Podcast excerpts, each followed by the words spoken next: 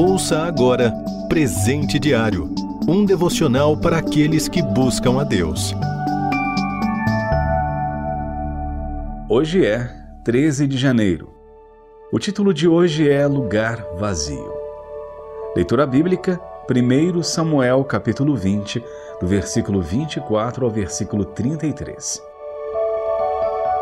Versículo-chave, 1 Samuel capítulo 20, versículo 25. O rei ocupou o lugar de costume, junto à parede, em frente de Jonatas, e Abner sentou-se ao lado de Saul, mas o lugar de Davi ficou vazio. A Bíblia conta que a história de Saul e Davi começou com amizade, admiração, ajuda mútua e união entre as famílias. No entanto, terminou tragicamente com Davi fugindo para não ser morto por Saul. Na festa da lua nova, Davi tinha um lugar reservado à mesa do rei, mas o lugar ficou vazio, pois Saul, por ciúmes, o odiava e o perseguia. Anos mais tarde, Davi, agora rei de Israel, coloca um lugar à mesa para o neto de Saul, Mefibosete, filho de Jonatas, que ficou aleijado dos pés quando fugia de um massacre ao povo hebreu. O ódio foi pago com amor e com um lugar permanente à mesa do rei. Lugares vazios à nossa mesa são comuns. Já tivemos um lugar à mesa dos nossos pais, no entanto, o tempo e as mudanças da vida acabaram criando nossos próprios lugares. Então, chega a nossa vez de ver as cadeiras desocupadas uma a uma.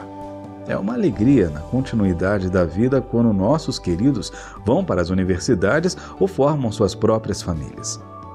Mas muitas vezes sofremos por causa de desentendimentos, brigas, separação e, infelizmente, a morte, que nos deixa olhando o vazio dos lugares desocupados.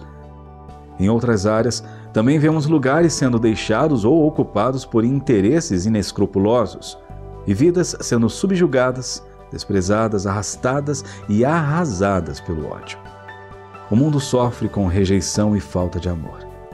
Mas há um lugar reservado para todo aquele que recebeu Jesus em seu coração e jamais será ocupado por outro. É um lugar à mesa do Senhor, assegurado pela morte e ressurreição de Jesus.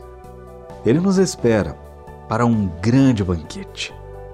Nos espera com amor e nos receberá de braços abertos então deixaremos que todo o mal deste mundo seja esquecido, inclusive todos os lugares vazios pelos quais choramos um dia. E estaremos para sempre com Deus. Não deixe que desentendimentos esvaziem sua vida. Sempre é tempo de perdoar e pedir perdão.